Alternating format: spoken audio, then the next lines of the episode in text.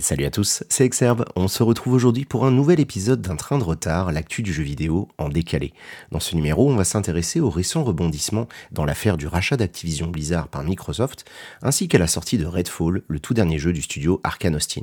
Si ces deux événements n'ont aucun lien de causalité, on peut quand même sans problème parler d'un passage à vide pour le géant américain qui va sans doute s'en sortir, mais de quelle manière, c'est ce que je vous propose d'analyser aujourd'hui. En guise de préambule, j'aimerais juste revenir sur l'évolution du format. Un train de retard, c'est un projet que j'ai d'abord imaginé sous forme de stream régulier, mais bon, vous l'aurez probablement constaté vous aussi, mon agenda ainsi que mes différentes activités ne sont tout simplement pas compatibles avec ce genre de périodicité. Aussi, plutôt que d'abandonner le format car j'ai toujours autant envie de vous parler d'actualité, je vous propose désormais cette chronique sous forme de podcast audio à retrouver dans toutes les applis habituelles, que ce soit Spotify, Deezer, iTunes, Podcast Addict, mais également sur ma chaîne YouTube dans le nouvel onglet Podcast.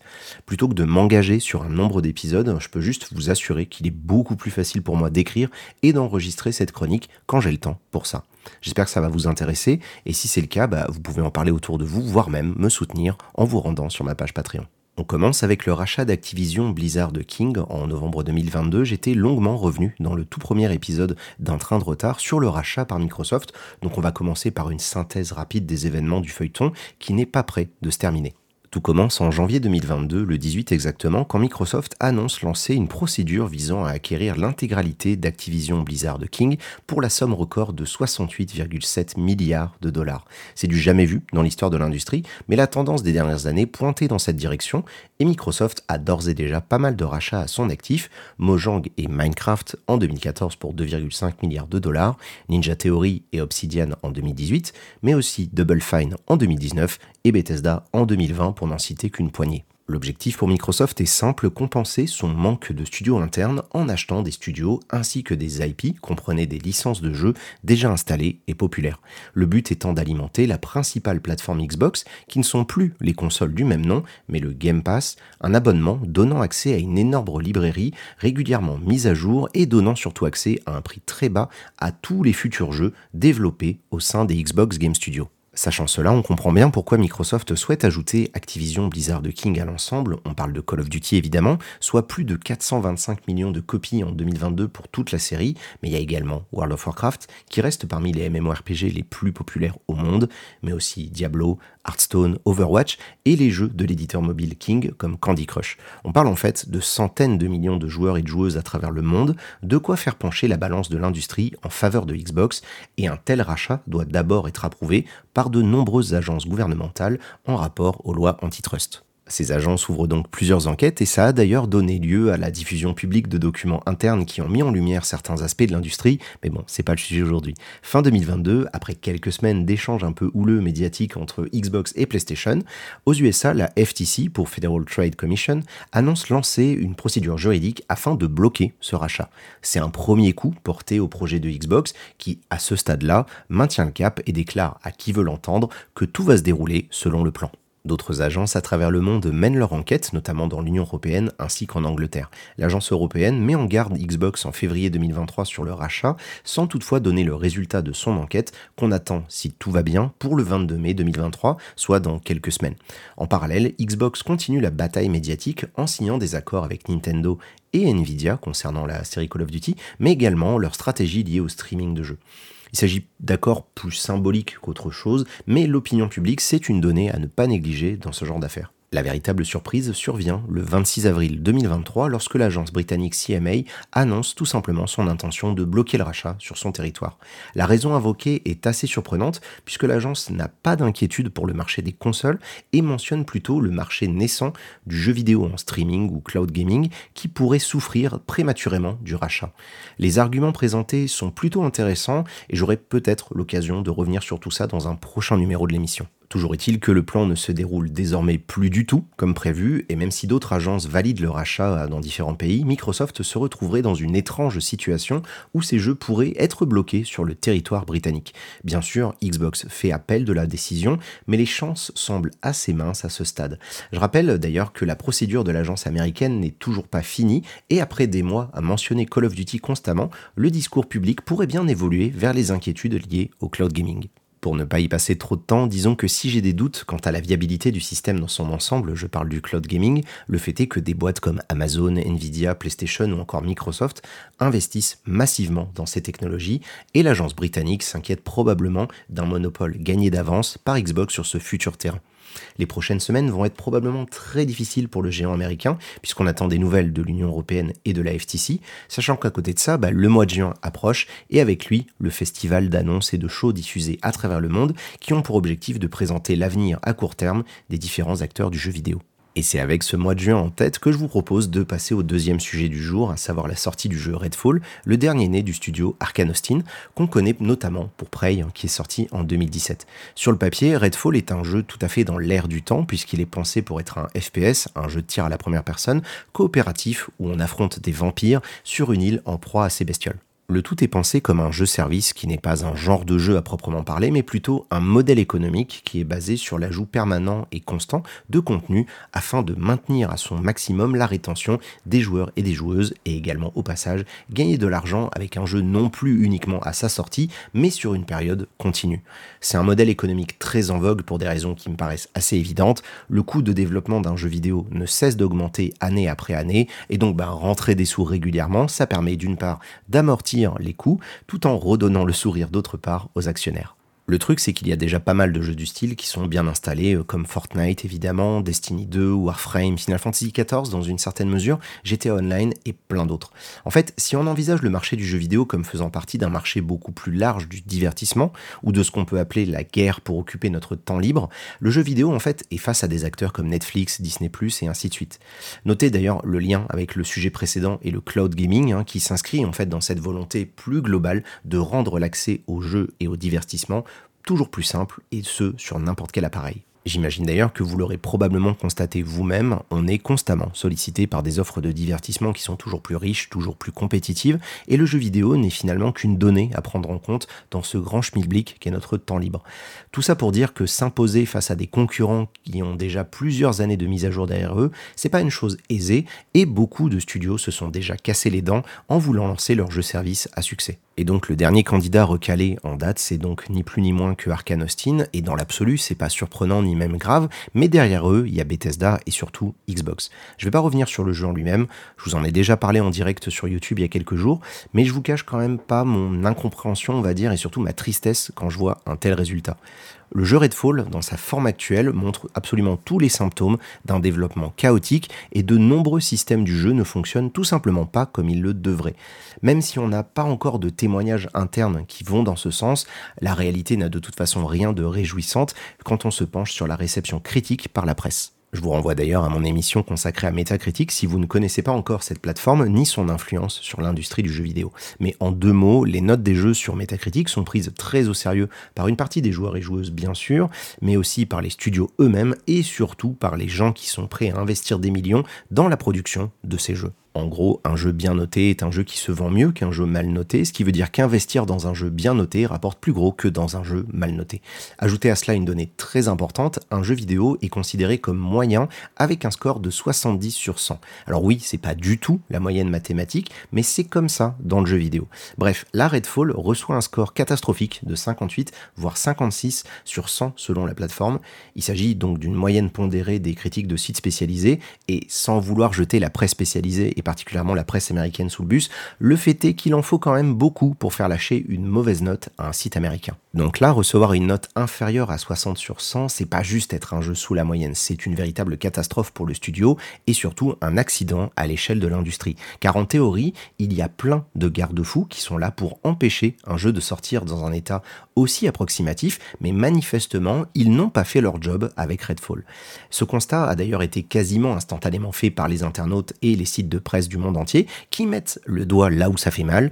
Redfall est une exclusivité Xbox, une des premières à sortir depuis le rachat de Bethesda, et donc bah, son échec est d'ores et déjà analysé comme étant à minima un énorme couac pour Xbox, ou pire, un avant-goût de la gestion des studios first party par le géant américain. Pour ma part, j'avoue être inquiet à ce sujet depuis pas mal d'années maintenant, et jusqu'à présent, Xbox n'a pas démontré autre chose qu'une capacité à aligner les milliards pour acheter des studios sans forcément leur donner les moyens de montrer leur talent au monde entier. Alors en disant ça, je n'oublie pas non plus qu'en début d'année, on a eu le très très bon Hi-Fi Rush qui est sorti, un jeu exclusif et sorti vraiment sans prévenir. Alors je l'ai beaucoup aimé certes, mais c'est pas un jeu qui a les épaules pour réellement jouer dans la balance quand on se penche sur la compétition entre les différents constructeurs. Bien sûr, comme je le disais, Xbox ne se considère plus vraiment comme un constructeur de console. En fait, leur objectif, c'est le Game Pass et le rendre accessible sur un maximum de périphériques, ce qui fait que les consoles ne sont finalement qu'une variable parmi tant d'autres. Le truc, c'est que quand on possède une Xbox série S ou série X, c'est peut-être également avec l'idée de jouer aux jeux du Game Pass bien sûr, mais aussi à des exclusivités Xbox, voire même à des bons jeux Xbox. Et donc, ce qui m'a motivé à écrire cette chronique et à l'enregistrer malgré ma voix cassée, hein, je suis vraiment désolé, c'est que la, réponse de Microsoft pardon, est absolument lunaire sur ce sujet. Il se trouve en fait que Phil Spencer, le directeur des Xbox Game Studios, était invité d'un podcast il y a quelques jours, le 4 mai, et qu'il a passé environ 40 minutes à répondre à diverses questions. De loin, il s'agit d'un exercice de com à base de transparence qui est tout à fait sain, je pense, pour l'industrie, mais la fin de son intervention prend une toute autre forme. Je vous mets évidemment la vidéo avec le timecode dans la description du podcast. Et donc au fil de leur échange, en fait, le présentateur soulève la question du nombre d'images par seconde sur des jeux sur console Xbox. Il faut savoir que si la série S est présentée comme une console next-gen, dans les faits, de nombreux studios ont d'énormes problèmes avec elle pour faire tourner les jeux. Et même avec la puissance affichée de la Xbox série X, un jeu comme Redfall ne tourne pas à 60 images par seconde le jour de sa sortie. Le présentateur s'inquiète donc du futur des jeux Xbox, comme Starfield notamment, et il demande à Phil s'ils n'ont pas perdu de vue les consoles et les gens qui en possèdent. Et donc c'est là qu'on assiste à un exercice d'honnêteté absolument rarissime dans l'industrie, mais également une maladresse de communication tout aussi rare par une personnalité aussi haut placée. Phil rappelle en fait qu'ils ont leur propre vision de l'industrie, comme je le mentionnais un peu plus tôt, et il enchaîne en disant qu'il n'envisage pas de battre Sony ou Nintendo sur le terrain des consoles. Il admet volontiers être en troisième position dans cette course, et pour lui, l'idée que proposer des grands jeux pour ne pas se faire distancer n'est tout simplement pas vrai. C'est à ma connaissance leur déclaration la plus claire à ce sujet. On savait depuis des années hein, que Xbox ne cherche plus à gagner une bataille éditoriale, mais plutôt à s'imposer comme une plateforme avec le Game Pass. Mais négliger aussi clairement la qualité des jeux proposés et le dire de manière publique, c'est complètement dingue. On peut une fois de plus d'ailleurs y voir quelques parallèles à faire avec le rachat d'Activision et les différentes inquiétudes que ça peut soulever. Mais bref, il continue en indiquant que pour lui, même si Xbox se mettait à sortir des grands jeux, la répartition du marché des consoles n'évoluerait pas, ou pas suffisamment suffisamment pour qu'on constate un changement drastique du rapport de force. Il rappelle également qu'ils ont perdu la pire génération de consoles à perdre, celle de la Xbox One et de la PS4, qui était celle de la transition vers le tout numérique, ou le majoritairement numérique entre guillemets, si on veut jouer un petit peu sur les mots. Ce qu'il entend par là, c'est qu'en fait, les gens du monde entier disposent désormais de comptes, d'abonnements, d'amis, de succès, de jeux en démat qui sont liés à ces comptes, et que tout ça bah, rend un peu plus difficile la transition d'un écosystème vers un autre. C'est pas faux, il n'a pas tort là-dessus. C'est clair que si vous jouez sur sur Depuis 10 ans ou sur Xbox depuis 10 ans, passer d'un coup chez l'autre n'est pas simple, mais pas impossible pour autant. Et je sais pas pour vous, mais moi en fait j'étais historiquement un joueur Xbox 360, et c'est finalement quand PlayStation a redressé la barre vers la fin de la génération PS3 que je suis passé chez eux et que j'y suis resté. Mais j'ai toujours une Xbox One et j'ai également un abonnement Xbox, euh, enfin Game Pass Ultimate pour y jouer sur PC, donc je suis pas complètement absent de l'écosystème Xbox. Mais bref, pour revenir à Phil Spencer, il continue en disant que pour lui, 90% des gens s'en fichent des exclusivités et des grands jeux. Il et elle font déjà partie d'un écosystème et donc rien ne les fera changer de crèmerie. Sa déclaration la plus lunaire est encore à venir, il dit, et là je cite, Il n'existe pas un monde dans lequel Starfield sera noté 11 sur 10 et des gens vont se mettre à vendre leur PlayStation 5. Et ça, mais c'est tellement problématique à beaucoup trop de niveaux. Je sais pas par où commencer en fait, mais en gros, si vous travaillez pour Bethesda sur Starfield, un jeu qui est particulièrement attendu, qui va sortir avec près d'un an de retard, ce qui n'est jamais bon signe, peut-être que vous avez envie d'entendre votre patron avoir un peu confiance en vous et vous encourager.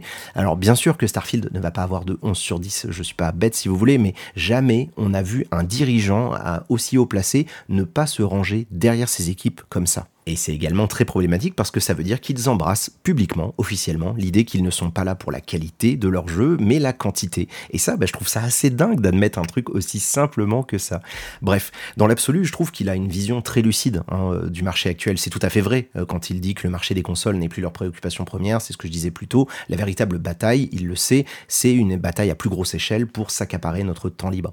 Mais et là, c'est mon opinion hein, en tant que joueur, quitte à accepter d'être un pion dans cette espèce de lutte de pouvoir entre différents géants du divertissement, j'aime autant choisir à qui je donne mon pognon et idéalement à des contenus que je trouve cool. Je vais pas payer pour des séries Netflix que je trouve naze, donc le jour où je m'y retrouve plus, bah, j'arrête mon abonnement et c'est aussi simple que ça. Le truc, c'est que l'industrie du jeu vidéo ne fonctionne pas comme Netflix ou l'industrie du cinéma et de la série télé. On peut pas arrêter une série de jeux du jour au lendemain comme on annule une deuxième saison et on renvoie les acteurs et les actrices vers d'autres projets. Un jeu vidéo, c'est le fruit d'années de développement par des centaines de personnes qui sont déjà dans une situation d'insécurité quant à leur poste au quotidien. Il n'y a aucunement besoin d'ajouter une pression débile et surréaliste de la part d'algorithmes qui détermineraient si leur succès est satisfaisant ou non pour savoir s'ils continuent. Donc bref, Phil Spencer défend la vision Xbox du jeu vidéo et à titre personnel, je n'y adhère tout simplement du tout. J'ai pas envie de jouer à des jeux qui sont sortis à la va-vite dans des conditions effroyables et sans prendre en compte l'avis des gens qui développent tout ça. Parce que même si le studio Arkane n'a pas tous les profils seniors qu'ils avaient à l'époque de Prey, il est impossible que personne en interne ne soit conscient des problèmes de Redfall avant sa sortie. Les développeurs et développeuses savent mieux que nous les problèmes de leur jeu. Vous demandez à des devs de jouer à leur propre jeu et très vite vous allez découvrir des bugs ou des problèmes dont vous n'aviez jamais soupçonné l'existence auparavant. J'arrive donc à la fin de cette chronique sous sa nouvelle forme, comme je vous le disais, même s'il n'y a pas de lien de cause à effet entre le rachat d'Activision et la sortie de Redfall, je me permets d'y voir un passage à vide, car leur vision du jeu vidéo semble être au cœur des deux actualités.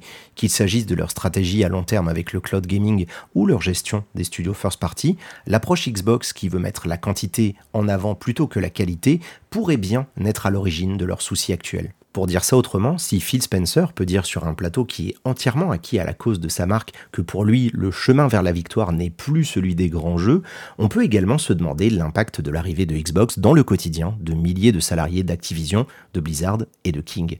La balle est désormais dans le camp de l'Union européenne, qui devrait bientôt se prononcer sur le rachat, mais aussi des studios Xbox qui auront en juin l'occasion de montrer au monde entier qu'ils ont envie de viser un 11 sur 10 avec leur jeu, même si leur patron, lui, n'y croit plus une seule seconde. Merci beaucoup d'avoir écouté cette émission jusque-là. Elle est disponible normalement sur toutes les plateformes de podcast habituelles, mais aussi sur le nouvel onglet podcast de la chaîne YouTube. Et si jamais bah, vous avez aimé, ce que j'espère c'est le cas, vous pouvez évidemment commenter euh, sur YouTube justement, euh, noter le podcast sur les différentes applis et même poster un petit commentaire sur Spotify ou iTunes. Enfin, vous pouvez aussi rejoindre le Discord de la bande AXU et c'est là où on discute en fait de tous ces différents sujets. Je vous mets le lien évidemment en description du podcast et j'ajoute aussi quelques-unes des sources que j'ai utilisées pour réaliser cette chronique. Merci à toutes et à tous. À la prochaine. Ciao.